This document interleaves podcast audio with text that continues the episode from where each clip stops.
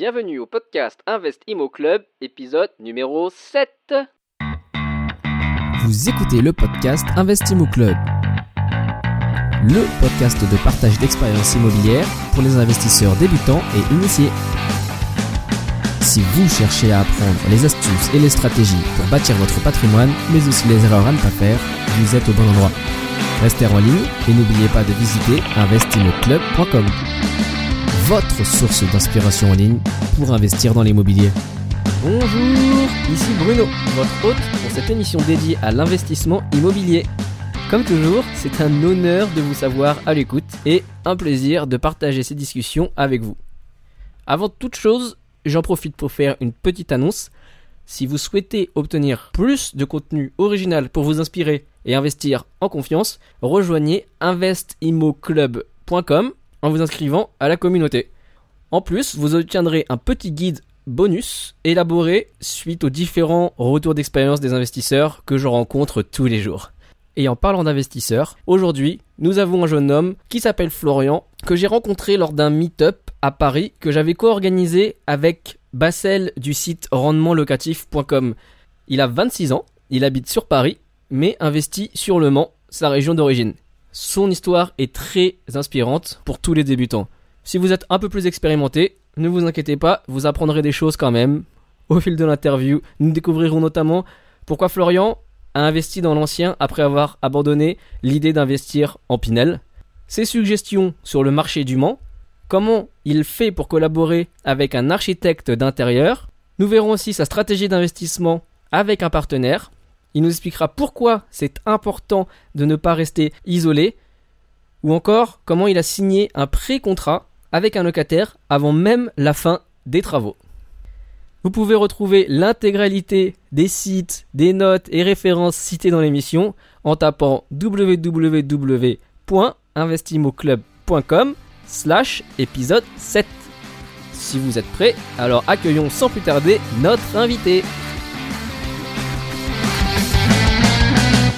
Bonjour Florian, bienvenue au podcast. Merci, bonjour Bruno. Ravi d'avoir parmi nous. Bah, on va aller euh, directement dans le vif du sujet et puis histoire de situer un peu le contexte pour les auditeurs. Est-ce que tu peux nous raconter euh, un peu ton parcours et puis ce qui t'a amené vers ton premier achat immobilier? Alors, euh, bah, mon parcours, moi je suis assez jeune hein, parce que j'ai 26 ans. Je suis issu d'une école de commerce que j'ai quittée il y a maintenant 3 ans et je suis entré dans une grande entreprise de l'énergie en septembre 2013. Maintenant, ce qui m'a poussé par mon premier achat immobilier, euh, euh, c'est un peu l'envie d'investir, de se constituer un peu un patrimoine pendant qu'on est jeune. Je pense que on a beaucoup de, gens dans notre entourage quand on est jeune qui nous disent euh, il faut investir le plus tôt possible. Donc, par exemple, toi, il y a des gens qui t'ont dit clairement ça, ou alors c'est des gens aussi que, qui par l'exemple t'ont incité à le faire? C'est des gens qui me l'ont conseillé parce que ils ne l'avaient pas fait avant. D'accord. Ils ont regretté et c'est vrai qu'en parlant avec plusieurs personnes, ça, ça, les témoignages se regroupaient un peu. Donc voilà, j'ai décidé d'investir. Donc le but c'est aussi de diversifier un peu son patrimoine. Ouais. En parlant aussi avec des amis euh, qui avaient déjà cette approche d'achat immobilier, euh, je me suis dit que c'était une bonne idée, donc, euh, donc je me suis lancé dans, cette, dans cet achat. D'accord. C'était quand du coup? Alors c'était... quoi? Et comment as, voilà, ton cheminement un petit peu, à partir du moment où tu t'es dit, ok, je vais le faire, jusqu'au moment où tu as eu les clés Ouais, et eh bien écoute, euh, donc moi c'était mon premier investissement a eu lieu l'année dernière, donc euh, en, février 2015. Euh, j'ai commencé déjà à aborder la question en fin 2014. Voilà, dans l'esprit d'avoir, j'avais, j'avais terminé ma période d'essai, donc j'avais un CDI, j'avais des revenus qui me permettaient de pouvoir investir et pouvoir avoir un crédit aussi surtout, c'est important. Ouais. Donc, euh, donc j'ai commencé à regarder. J'appréhendais aussi un peu la fiscalité au niveau des, des revenus. Donc, euh, mon approche a d'abord été de voir au niveau de la défiscalisation si je pouvais associer la constitution d'un patrimoine et, et défiscalisation. D'accord. Et, et, pourtant, euh, si je me trompe pas, tu n'avais pas encore payé de premier impôt euh, dans ta carrière, mais tu avais déjà euh, en vue que c'était quelque chose d'important à prendre en compte. Bah ouais, c'est ça. Quand on n'a pas encore d'année pleine, ouais, j'avais encore un, un, impôt, mais très faible comparé à, à ce que j'aurais pu avoir euh, l'année suivante. Donc c'est clair que ça me préoccupait un peu. D'accord. Puis voilà, quand on en parle autour de soi, euh, quand vient la période des impôts, euh, c'est vrai que tout le monde en parle, tout le monde dit que ça les assomme un petit peu, et après tu commences à faire des, des simulations, etc. pour toi, donc tu te rends compte de ce que tu as à payer. Donc c'est vrai que la défiscalisation, c'était euh, c'était quelque chose qui, qui, qui pouvait m'intéresser. Qui semblait pertinent, effectivement. ouais. Voilà, exactement. Et donc, c'était quel type de produit que tu avais commencé à regarder? Moi, j'ai commencé à regarder euh, le Pinel. D'accord.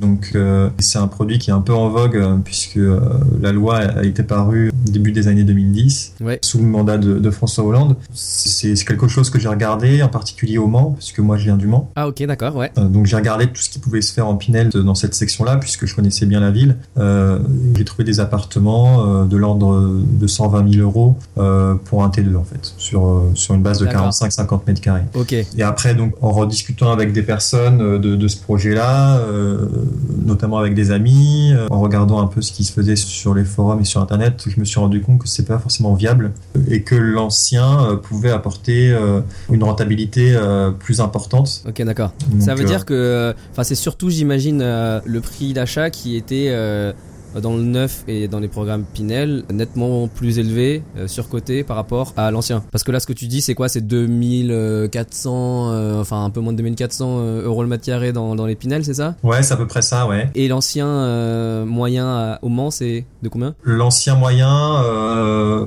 ouais, c'est de l'ordre de 1300 euros, on va dire. D'accord, ouais, effectivement.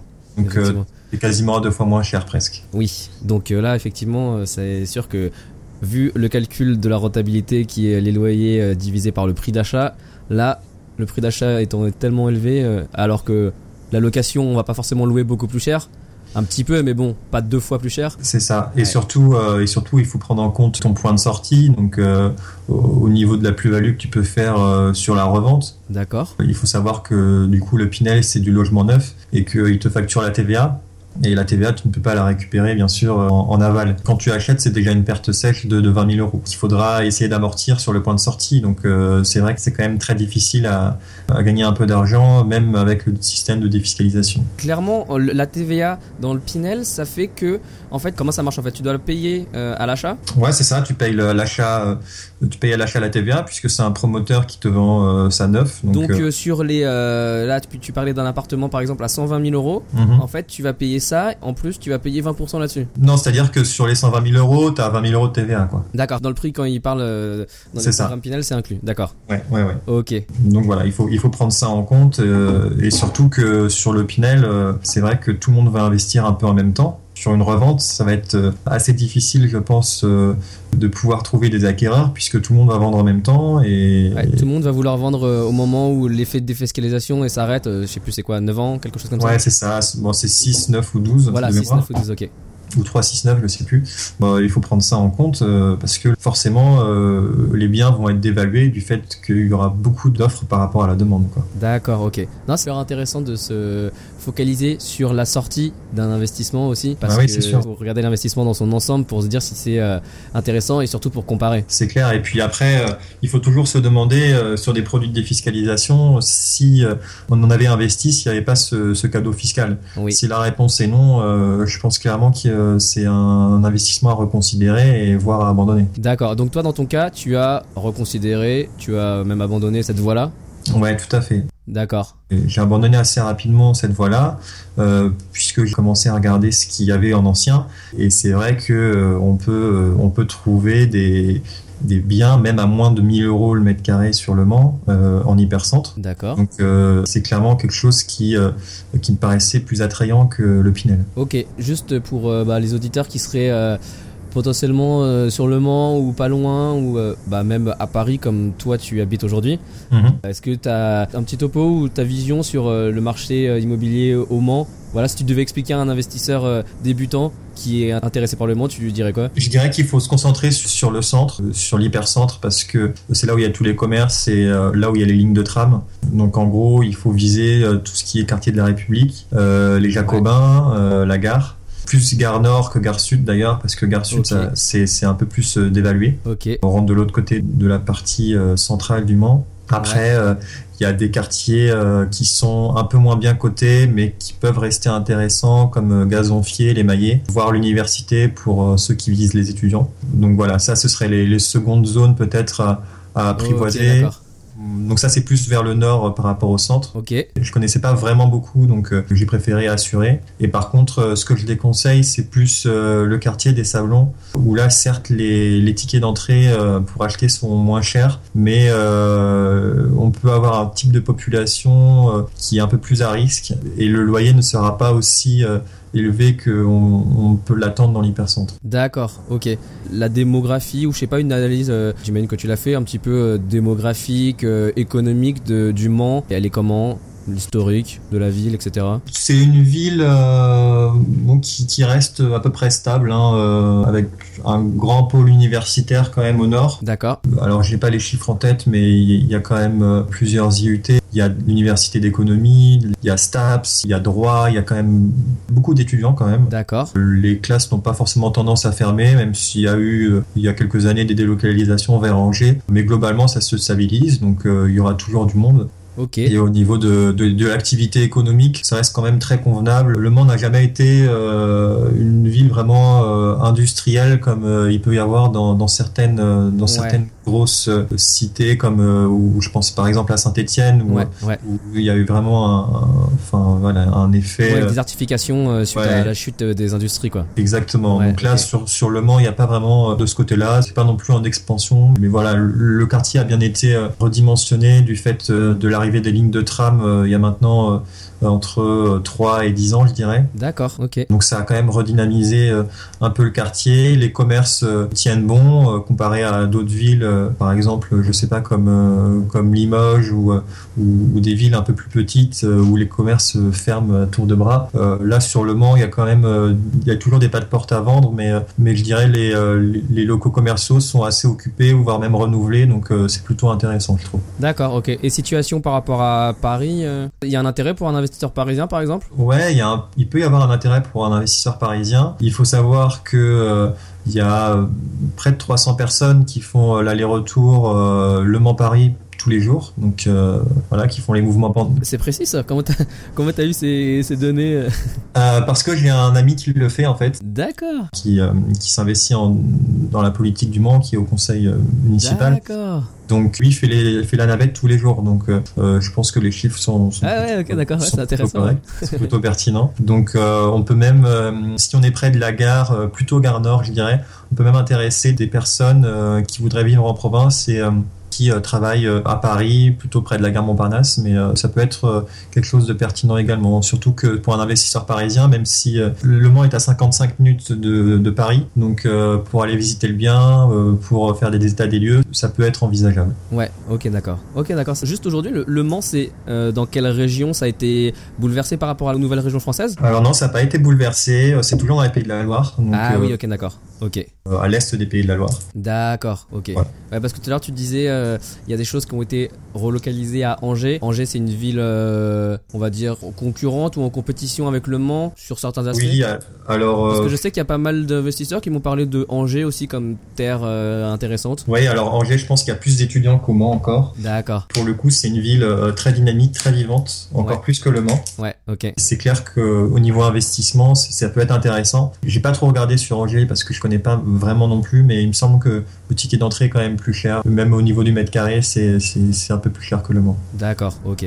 Parfait. Et du coup, alors, euh, toi, au Mans, euh, l'investissement, euh, tu l'as fait dans quel quartier Combien ça t'a pris de temps pour le trouver le, le process, un peu, comment tu en es venu à la remise des clés? Sur mon appartement le, acheté l'année dernière, le bien se situe Gare Nord. D'accord, ok. Euh, tout simplement parce que euh, j'avais aussi envie d'avoir une certaine sécurité par rapport à, à mon travail sur Paris ou euh, voilà. Je me suis dit euh, il faut que je me vois dedans si jamais j'ai un pépin pendant ma carrière ou je ne sais quoi. Ok. qui me permettrait de pouvoir faire des navettes sur Paris. Et même si jamais je devais faire des états des lieux ou m'occuper du bien mon but c'était que ce soit près de la gare Nord pour les démarches Effectivement, effectivement, ok. donc euh, je me suis lancé là-dedans. J'ai trouvé trois appartements concrètement que j'ai visités assez rapidement. Il y en a un qui a retenu euh, mon attention. D'accord. Le but c'était d'avoir euh, quelque chose euh, qui puisse intéresser les étudiants, les jeunes travailleurs ou, comme je t'ai dit, des personnes qui faisaient les mouvements pendulaires de, à, Paris tous les jours. Donc pour moi, un T2, ça semblait idéal, surtout que mon but, c'était aussi de faire jouer l'aspect fiscal. Ouais. Et du coup, sur de l'ancien, ce qui est le plus, plus avantageux pour ce côté-là, ça reste le meublé. D'accord, ouais. Et donc, un T2 meublé, pour moi, c'était l'idéal pour pouvoir toucher un maximum de personnes dans ce, quartier de la Gare Nord. Ok, d'accord. Ok, donc tu as trouvé un bien qui était euh, dans tes critères avec travaux ou sans travaux? Oui, avec travaux, parce que aujourd'hui c'est euh, c'est sur ce type d'appartement qu'on peut faire les meilleures affaires. Ok. Et on peut avoir une grande marge de négociation. Euh, après, les travaux me faisaient pas trop peur. J'ai un papa qui qui m'a bien assisté qui est bien bricoleur. Voilà, qui est bien bricoleur, qui intervient dans l'appartement et qui voit vraiment tous les problèmes qu'il peut y avoir sur ce type de bien. Donc c'est très avantageux. Donc c'est avec lui que tu faisais les visites aussi euh, pour voir les potentiels euh, travaux à réaliser. Voilà, ouais, exactement, mhm. exactement. Ok. Et là, du coup, t'as un appart de combien de mètres carrés Quel euh, prix en dessous du marché? Donc tu disais des 1200 euros mètres carrés au Mans. Toi, tu l'as eu à combien Après ou sans négociation? Alors aujourd'hui, l'appartement fait 42 mètres carrés. il a été obtenu à 36 000 euros. Donc, oui, effectivement. Ça fait un peu moins de 900 euros euh, du mètre carré de mémoire. Euh, oui, euh, c'était après négociation, donc c'est, plutôt intéressant. Ouais. Des travaux, t'en as eu pour combien? Si tu t'en souviens. Les travaux, on en a eu pour, pour 13 000 euros. D'accord. Sans compter les meubles. Il faut rajouter 5 000 euros de meubles environ. Ok. Ok. Bon, sachant qu'on a eu euh, diverses aventures euh, durant ces travaux. Ok, du style. Alors déjà, il faut savoir que moi, je pars du principe que l'appartement doit être beau à voir, que les gens doivent vraiment bien se sentir dedans. Donc, euh, je veux pas être un, propriétaire véreux comme, ou un marchand de sommeil. Oui. Donc, je veux proposer quelque chose de, qui peut être très bien et pour les locataires. Donc, en partant de ce postulat-là, j'ai rencontré plusieurs architectes d'intérieur pour qu'ils puissent me faire des plans. Ok. Voilà, me faire quelque chose de propre pour euh, une future location. D'accord. Et donc, euh, architecte d'intérieur qui te fait des maquettes de euh, ce que pourrait ressembler au final l'appartement, avec, j'imagine, voilà, ça. en plus du visuel, des prix, etc., estimation du coût des travaux? Alors, les coûts des travaux, c'est pas elle qui va le donner, mais c'est les prestataires avec qui elle travaille, puisqu'elle se crée un réseau de prestataires, donc c'est aussi intéressant de pouvoir compter sur ça. Elle crée une liste shopping pour, pour le mobilier qui peut y avoir. Ok, pour la partie mobilier l'appartement par la suite. Et, cette prestation là, ça coûte combien? Environ Alors euh, sur l'appartement de l'année dernière, euh, ça m'a coûté 900 euros. Après, euh, c'est par rapport à d'autres architectes, c'est pas cher du tout. donc c'est quelqu'un qui a commencé il y a pas très longtemps sa carrière, qui a moins de 30 ans. Mais voilà, ça permet vraiment d'avoir une base, une base solide pour commencer les travaux, d'avoir une bonne vue de ce qu'on veut faire. Et surtout par rapport au budget que j'avais, ça me paraissait être un investissement raisonné. Ouais, ouais. Non, c'est vrai quand tu dis une bonne base euh, on en avait parlé la dernière fois. C'est vrai qu'avoir un support visuel et puis euh, quelque chose qui est posé sur le papier, euh, histoire que tous les artisans puissent vraiment voir ce que ça donne au final et pas uniquement des choses dont on parle à l'oral. Bah alors là, il faudra mettre ça et puis en fait, ah oui, mais on n'avait pas dit ça exactement comme ça. Là, au moins, on a une base visuelle sur papier. On peut pas se tromper, quoi. Ouais, Ils ne peuvent pas se tromper. Bon, en l'occurrence, en l'occurrence, si ils se sont trompés, mais bon, voilà, ça c'est encore d'autres considérations. Mais à la base, on doit vraiment considérer ça comme un moyen de communication oui, ok. Bon, d'ailleurs, euh, les artisans, au final, se sont trompés sur quelques choix, mais euh, nous, on a pu rectifier rapidement le tir parce que justement, il y avait ces maquettes et, ces plans 3D qui nous permettent de dire, ben voilà, ça doit être exactement comme ça, et, et si c'est pas comme ça, c'est que c'est qu'il y a un problème. Donc, c'est vrai que c'est vraiment un moyen de communication entre tous les acteurs qui peuvent intervenir dans l'intervention de, l'appartement. Même pour moi, qui est à distance et qui n'a pas forcément le loisir de pouvoir y aller tous les jours. Euh, c'est quand même pas mal de pouvoir euh, se retrouver avec des plans euh, pouvoir discuter avec les différents artisans et euh, avec les gens qui sont sur place. D'accord, ouais, non, effectivement, c'est euh, super intéressant. Et du coup, si c'était à refaire euh, des investissements suivants, tu ferais la même, la même méthode?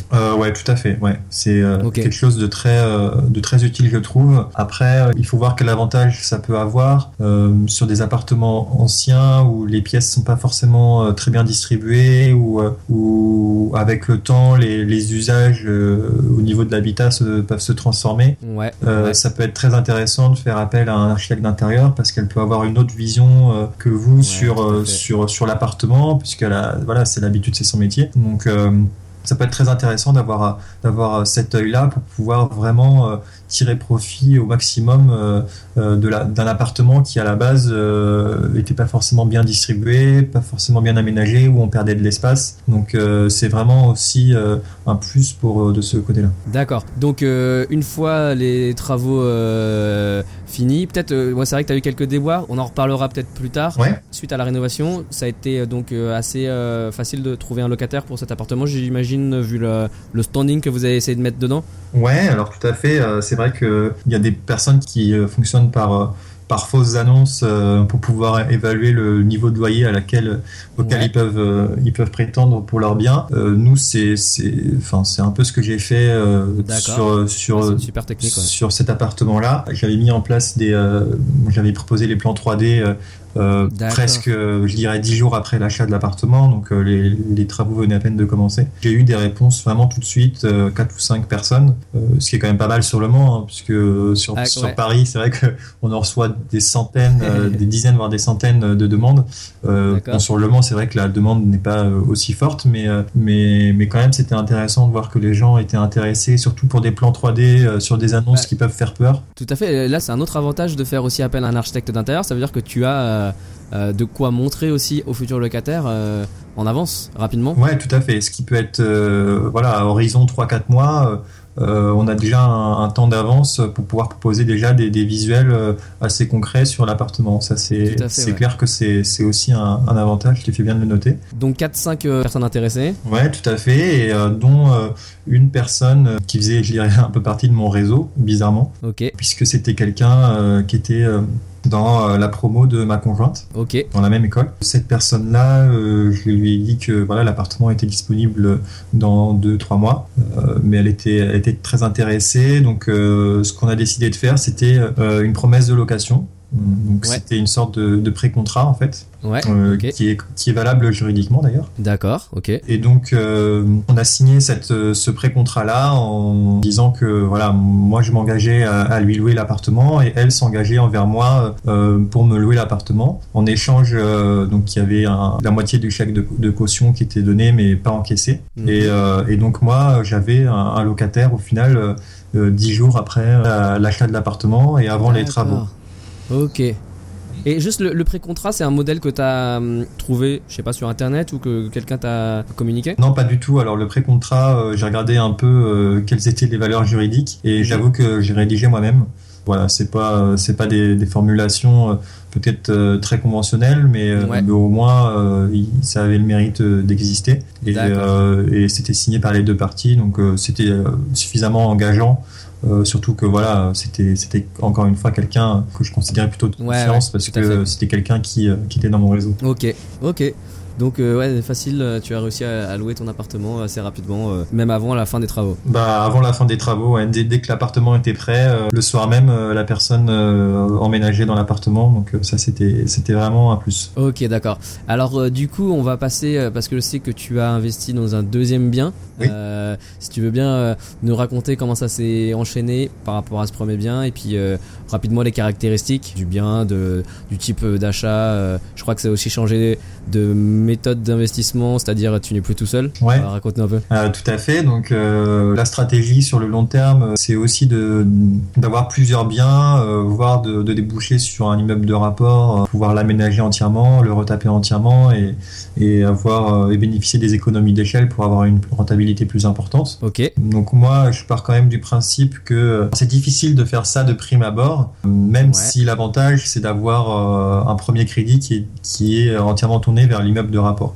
Donc euh, ça a des avantages et des inconvénients. Mais euh, je trouve que le côté un peu bac à sable euh, de ces appartements type T2 où le ticket est pas très important au final. Hein. Comme j'ai dit, le premier appartement, j'ai acheté à 36 000 euros, donc ça reste très raisonnable par rapport à la capacité d'emprunt sur des sur des cadres ou des personnes voilà issues de de milieux intermédiaires. Le but, c'était de pouvoir euh, renchaîner sur une même opération, mais en incorporant euh, quelqu'un avec qui euh, je puisse investir sur un ticket beaucoup plus gros à l'avenir. D'accord. Donc voilà, la stratégie, c'était un peu ça, sachant aussi que j'étais un peu bloqué par mon banquier qui était pas très à l'aise pour me reprêter le même montant que la première fois sur un deuxième appartement. Ok, ok. Ah donc ok, d'accord. C'était quand même là, tu t'as pas, vous avez pas acheté un immeuble de rapport directement, vous avez acheté un appartement, c'est ça? Voilà, là on a juste acheté un appartement pour le côté un peu entraînement bac à sable. C'est toujours bien d'apprendre aussi. Yeah. Ouais. Euh, euh, voilà, le premier appartement, c'était c'était l'une première. Voilà, il faut retenter l'expérience. Euh, Donc le partenaire avec qui t'as fait ça, c'est qui pour toi C'est un ami que j'ai connu il y a maintenant il y a maintenant cinq ans. on a déjà fait un peu de business ensemble puisqu'on était dans la même association étudiante qui était une grande entreprise. Donc on, d'accord.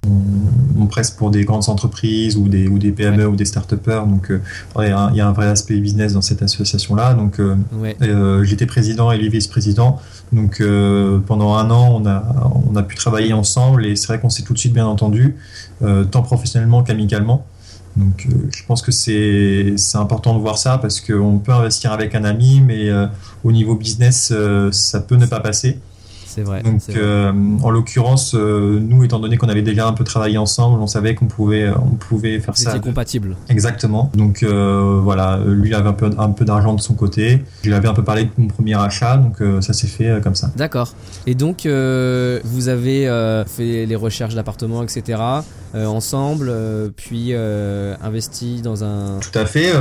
alors lui, il habite en Angleterre, donc ça, ça rend un peu les choses difficiles, mais disons que lui me faisait confiance sur euh, sur la recherche. Sur le deuxième appartement, euh, j'ai visité très peu d'appartements, j'en ai visité deux. Donc encore moins. Toujours au Mans Toujours au Mans. Bon là c'était euh, l'idée c'était pas forcément d'aller dans la gare nord, c'était vraiment de rester dans l'hypercentre. même si la gare nord fait quand même partie du centre, mais bon c'était on élargissait un peu le territoire. On a trouvé le premier appartement, c'était un appartement qui était déjà loué où les prestations étaient, il n'y avait pas de gros gros travaux à, à faire, mais mais nous on voulait du travaux parce que euh, ça permettait à la fois d'avoir un ticket euh, d'entrée euh, qui était très bas et de mm. pouvoir avoir une rentabilité assez haute puisque après tu peux rendre enfin tu peux élever vraiment le loyer. Ouais, ouais. Donc le premier appartement qui était déjà loué ne nous intéressait pas forcément parce que la personne partait dans plus de six mois donc voilà nous on voulait pas attendre ça c'est vraiment un, critère pour moi sur les deux appartements qui était essentiel d'avoir un appartement non loué libre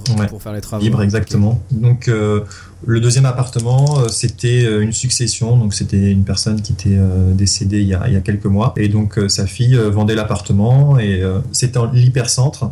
Mais euh, le seul souci, c'est qu'il était très mal distribué. Donc, euh, au départ, on n'était pas très motivé, mais euh, en y réfléchissant, on s'est dit que parce qu'il y avait un grand couloir, il y avait un petit KGB qui prenait beaucoup de place. L'appartement faisait 48 mètres carrés, mais on aurait dit qu'il en faisait 35. Voilà, par exemple, la chambre était en face de la de la cuisine. La chambre était côté côté ville alors que le salon était du côté le plus calme de l'appartement. D'accord. C'était euh, un peu invraisemblable quand on partage les pièces. Et là, du coup, vous avez fait retravailler l'architecte d'intérieur? Oui, tout à fait. Donc, D'accord, ok. Finalement, on a acheté cet appartement parce qu'on voyait du potentiel en cassant quelques murs, euh, en redonnant de l'espace et de la luminosité à, cet appartement, parce que c'est un appartement traversant. Donc, on, a décidé d'acheter euh, cet appartement. Ouais. Ok, d'accord. Vous avez fait comment pour l'acheter Vous avez créé une, une société civile immobilière ou, ou pas? Pour on a regardé un peu euh, ce qui pouvait se faire sur, euh, sur ce type d'achat à deux. Donc euh, concrètement, c'est soit en effet une création de SCI, soit un achat en indivision. On s'est penché sur les deux cas.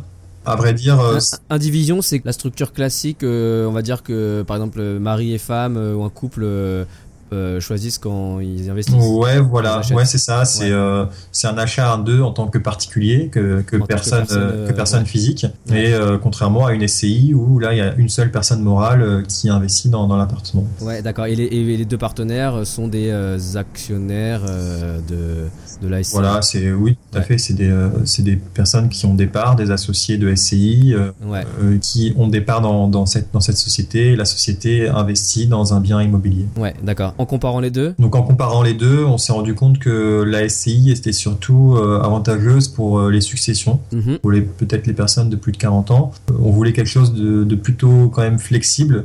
D'accord. sachant que il y a quand même toute la partie administrative au niveau comptable aussi à effectuer, puisque nous on l'a fait nous-mêmes. Donc mhm. on voulait pas se rajouter des contraintes administratives supplémentaires. Donc on a décidé d'investir en indivision. D'accord, ok, parfait. Pour l'instant c'est très bien comme ça. Alors je sais que des fois, euh, pas plus tard qu'hier, je parlais avec une personne, euh, voilà, euh, qu'est-ce que tu penses entre faire de l'indivision de la SCI Il disait juste qu'il préférait la SCI parce qu'au moins c'est clair entre la personne physique et les personnes morales. Mhm. Mais après, je comprends tout à fait votre choix. Peut-être que dans le futur, au bout d'un moment, ça, deviendra peut-être un peu plus intéressant la SCI, ou peut-être parce que s'il y a plusieurs biens euh, dans lesquels vous voulez investir, c'est peut-être euh, plus facile, plus pratique. Je sais pas, euh, pour l'instant l'indivision, j'imagine que ça correspond tout à fait à vos besoins. Oui, c'est ça. Pour l'instant, on a un petit bien. Comme je le disais, ça peut être plus pratique pour au niveau de la comptabilité, d'avoir une SCI avec une personne morale fixe. mais bon, voilà, nous, on, a les capacités, je pense, de pouvoir, de pouvoir gérer tous les autres aspects administratifs nous-mêmes. Euh, de pouvoir envoyer les liasses fiscales à l'administration fiscale. Euh, on a préféré euh, faire ça en indivision. Après, c'est clair que ça peut évoluer, hein, suivant le, patrimoine qu'on pourrait ensuite amener à avoir. Ouais, tout à fait. Et du coup, là, j'imagine que vous pensez déjà à, faire le prochain investissement alors? Bah, disons que pas, pas tout à fait, parce que voilà, il faut finir celui qu'on est en train de faire. Ah ouais, ok, d'accord. Aujourd'hui, on est en, on est en plein travaux, on est en train de, de démolir pas mal de choses dans l'appartement pour avoir fait, on, a, on aura juste un plateau brut d'ici une semaine. Donc, euh, D'accord. Donc, euh, voilà. Ah ouais, vous cassez tout et vous refaites tout euh, de, voilà, à partir d'un plateau. Tout. Ouais, tout à fait, quasiment de A à Z. Ok, ok. Donc ouais, effectivement, il faut d'abord finir ça avant de, avant d'enchaîner un, suivant. Tout à fait. Et il y avait aussi un aspect dont je voulais parler avec toi. Tu m'avais dit que bah, l'investissement immobilier depuis ta première opération, tu trouvais que c'était vraiment une, une expérience, une expérience de vie. Et voilà, je voulais juste savoir, bah, quand tu disais, comme tu me disais ça, c'était quoi comme, comme sentiment que tu avais, comme voilà, quand tu dis expérience de vie, c'est quelles émotions sont passées euh, à travers ta tête euh, pendant ces, ces, deux opérations, etc. Juste pour euh, permettre aux auditeurs de, qui n'ont pas encore investi de se rendre compte de la puissance émotionnelle de l'investissement immobilier. Ouais, alors c'est vrai que déjà lors de la signature, on, sent le propriétaire hein, quand c'est notre, quand c'est quand c'est le premier, c'est toujours un peu impressionnant, je dirais, de se dire bah voilà j'ai un vrai bien qui coûte euh, plusieurs milliers, voire dizaines de milliers d'euros, même s'il euh, il y a toujours un crédit à rembourser, mais, euh, oui. mais c'est toujours, c'est toujours sympa de, de, se dire ça. Après, sur un appartement avec beaucoup de travaux, il y a les, il y a les prestataires à gérer, les entreprises à gérer, donc euh, c'est beaucoup de communication à avoir. Parfois, on se tire un peu les cheveux parce que il n'y a pas tout qui, qui va dans notre sens. Donc voilà, il faut de l'investissement et il faut rien lâcher durant cette période de travaux là parce que ça peut vite tourner au drame son investissement. Là, c'est vrai que c'est vraiment une expérience de vie parce que on peut, enfin, c'est comme un, il y a un peu un start-upper qui, euh, qui essaye d'aller dans un, dans un endroit euh, avec un objectif clair et au final il se retrouve avec plein d'embûches, beaucoup d'obstacles et euh, ça va jamais euh, comme on veut que ça voudrait qu'on voudrait que ce soit et voir on dévie un peu de l'objectif qu'on s'est fixé initialement. Ouais, tout à fait. Là, j'aime beaucoup ce parallèle de investisseur immobilier euh, voilà, en direct, je trouve que ça se rapproche vraiment de bah, d'un entrepreneur en fait, euh, d'avoir une idée, après d'essayer de agréger des gens autour de ça, de trouver de l'argent pour faire financer ça, et puis avoir des clients, mhm. euh, un peu, c'est les locataires. C'est, je trouve que le parallèle est vraiment très très très intéressant quoi. Ouais ouais surtout que voilà moi j'ai un, j'ai un peu ça dans l'âme j'ai, j'ai pas eu l'occasion encore de, de créer de start-up d'entreprise euh, j'ai préféré pour l'instant la sécurité d'un CDI, c'est clair, mais euh, d'avoir euh, ces investissements-là immobiliers, ça donne un, un, un petit goût d'entrepreneuriat. Donc c'est vrai que c'est vraiment intéressant comme, comme sujet pour ceux qui, qui ont un emploi, qui leur permettent de dégager un peu de temps pour, pour investir dans l'immobilier. C'est vrai que si les gens aiment ça, c'est il faut y aller. Et c'est moi il y a aussi un sentiment, je sais pas si tu l'as ressenti, qui était vraiment bizarre. C'est au moment où j'ai j'ai eu les premiers locataires. Euh, voilà, cette espèce de sentiment de responsabilité vis-à-vis d'eux, euh, en me disant que bah euh, ils peuvent m'appeler euh, à tout moment et je dois être là pour régler le problème quoi. Ouais ouais c'est clair que ça c'est aussi euh, un autre aspect de, de l'investissement immobilier. Comme tu disais c'est un peu l'aspect client. On a aussi envie de les satisfaire. C'est d'ailleurs pour ça qu'on avait appelé un architecte d'intérieur. On ouais. sent vraiment investi d'une sorte de mission de, de pouvoir loger quelqu'un ouais voilà. Ouais exactement. voilà avec avec tout ce que ça comporte. C'est des gens qui vont habiter là normalement tous les jours de pendant X temps. Donc toute une semaine pendant plusieurs mois. Euh, c'est vrai que c'est euh, aussi euh, intéressant de se dire que voilà il y a, y, a, y a des gens qui vont pouvoir profiter de ça à temps plein quoi. Ouais, ouais tout à fait. Ok merci beaucoup pour, pour ce partage euh, émotionnel. Donc là on va pouvoir passer rapidement à, à, la dernière section de, ouais. de l'épisode. C'est l'heure de passer aux questions de comptoir.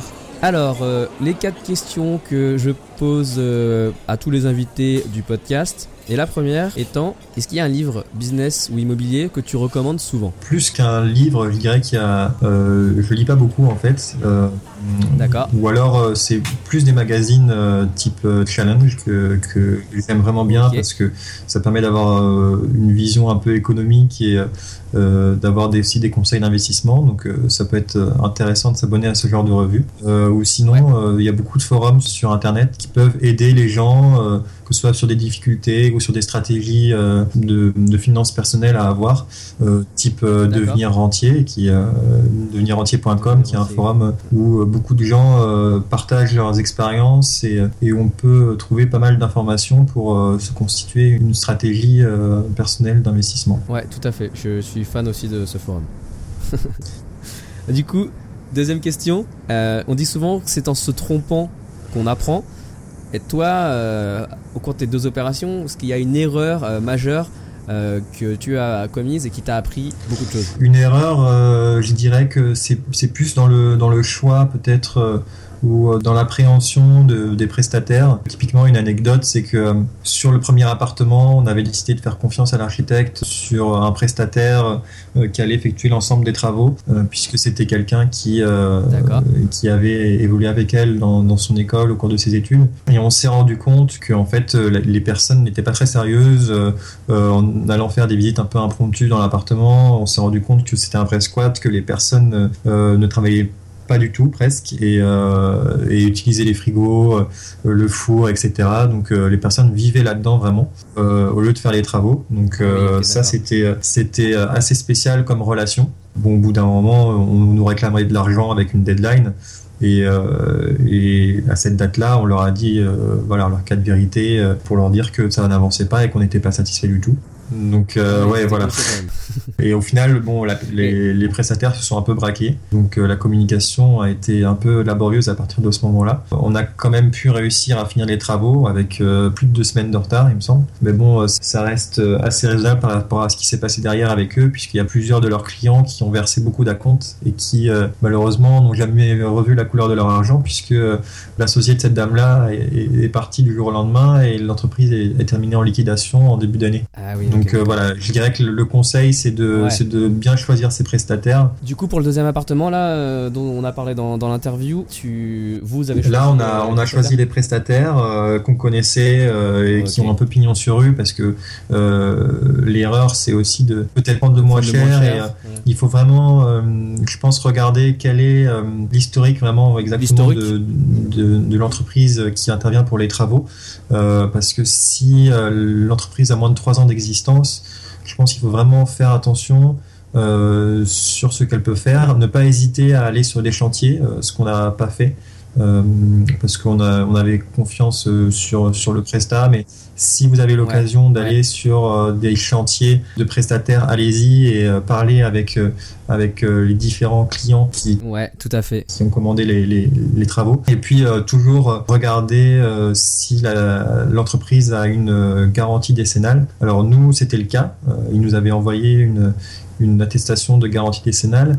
Et le problème, c'est qu'elle était fausse. Ouais. Il y avait utilisation Ah. de d'infos. Euh, faux et usage de faux, ça va quand même assez loin en justice, mais euh, voilà, faites attention à ça. Ah d'accord. Et ça pour euh, pour checker, tu, on peut une méthode simple, on peut appeler l'assurance euh, qui est indiquée. Voilà, exactement. euh, Appeler l'assurance euh, si ouais, les- pour voir si l'entreprise est bien cliente et si euh, la- l'assurance est véridique euh, ou Ouais, ouais, ouais, c'est clair. Ouais, non, c'est ouais, super intéressant. Alors troisième question, à part l'immobilier, euh, quels sont tes Euh, loisirs, tes passions? J'aime bien euh, la mode homme.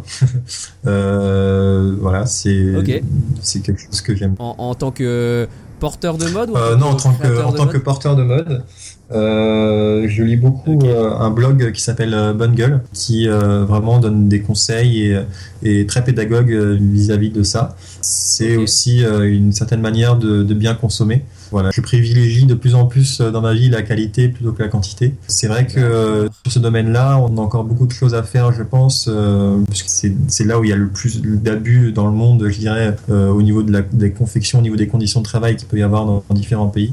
Et euh, c'est vrai que euh, bien s'habiller aussi, c'est, euh, je pense, euh, donner euh, un peu de, un peu de sens dans, dans sa consommation, euh, comme, euh, comme on peut le faire pour la nourriture, Pour la exactement. nourriture. Donc euh, voilà, c'est c'est un sujet qui m'intéresse et euh, après euh, chiner des, des pièces euh, un peu sympathiques, un peu évoluées, qui vont rendre un peu euh, le look un peu unique euh, par rapport à d'autres personnes, euh, euh, sans citer de marque, mais voilà, dans les grands centres commerciaux par exemple, ça c'est quelque chose que euh, maintenant j'ai horreur et, euh, et je comprends et je comprends bah, d'ailleurs pourquoi les pourquoi certaines certains hommes détestent de faire du shopping parce que c'est on se rend compte que en, en, est- en étant dans des petites boutiques un peu plus sympathiques et pas forcément visibles mais euh, on est vraiment bien accueilli et bien conseillé euh, ça change euh, vraiment du tout au tout. Ouais.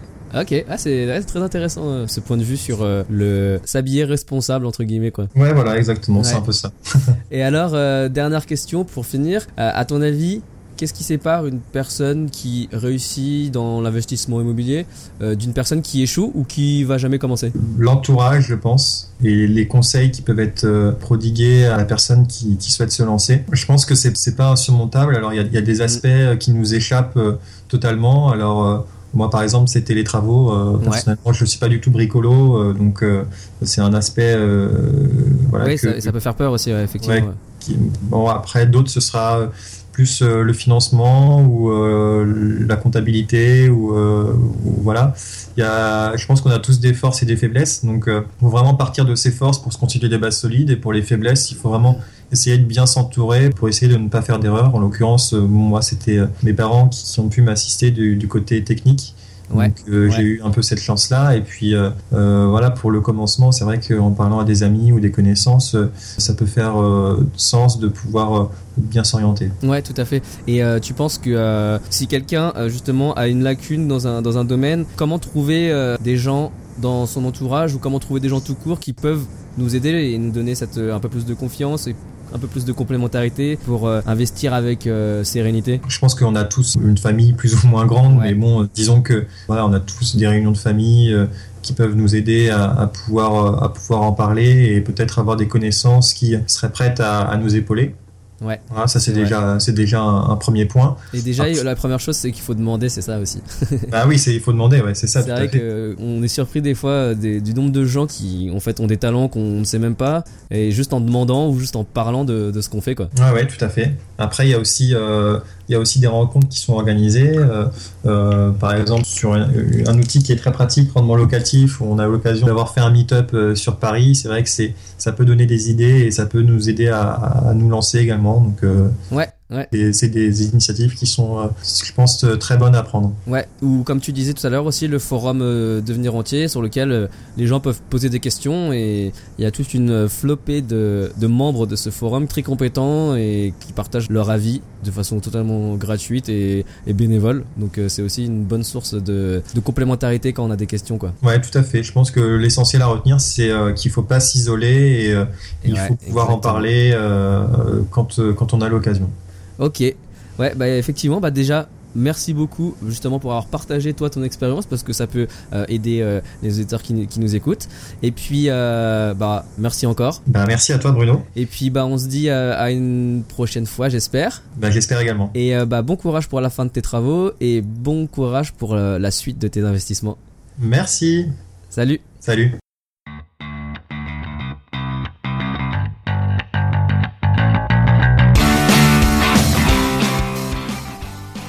Merci énormément à Florian. C'est amusant. Normalement, les interviews sont censées durer environ 30 minutes, mais j'ai jamais réussi à faire moins de 45 minutes. En fait, il y a tellement de choses à dire, c'est impossible de respecter ces 30 minutes. D'ailleurs, si vous trouvez que c'est trop long, n'hésitez pas à, me l'écrire dans les commentaires. Je ferai en sorte d'être plus concis. En tout cas, je reste à votre écoute. Ne soyez pas timide, ce podcast est fait pour vous. Et ne soyez pas non plus timide pour déposer un avis sur iTunes. Je sais que ce n'est pas facile d'y repenser, car vous écoutez sûrement ce podcast sur la route ou pendant votre sport. C'est pourquoi je vous répète le petit moyen mémotechnique. La prochaine fois que vous allez sur le bon coin, ce que je pense beaucoup de vous font, pensez à moi et faites un petit crochet sur iTunes pour mettre un commentaire. Merci encore pour votre implication. Rendez-vous au prochain épisode. Ciao Vous écoutez le podcast Investimo Club. Le podcast de partage d'expériences immobilières pour les investisseurs débutants et initiés. Si vous cherchez à apprendre les astuces et les stratégies pour bâtir votre patrimoine, mais aussi les erreurs à ne pas faire, vous êtes au bon endroit. Restez en ligne et n'oubliez pas de visiter investimoclub.com. Votre source d'inspiration en ligne pour investir dans l'immobilier.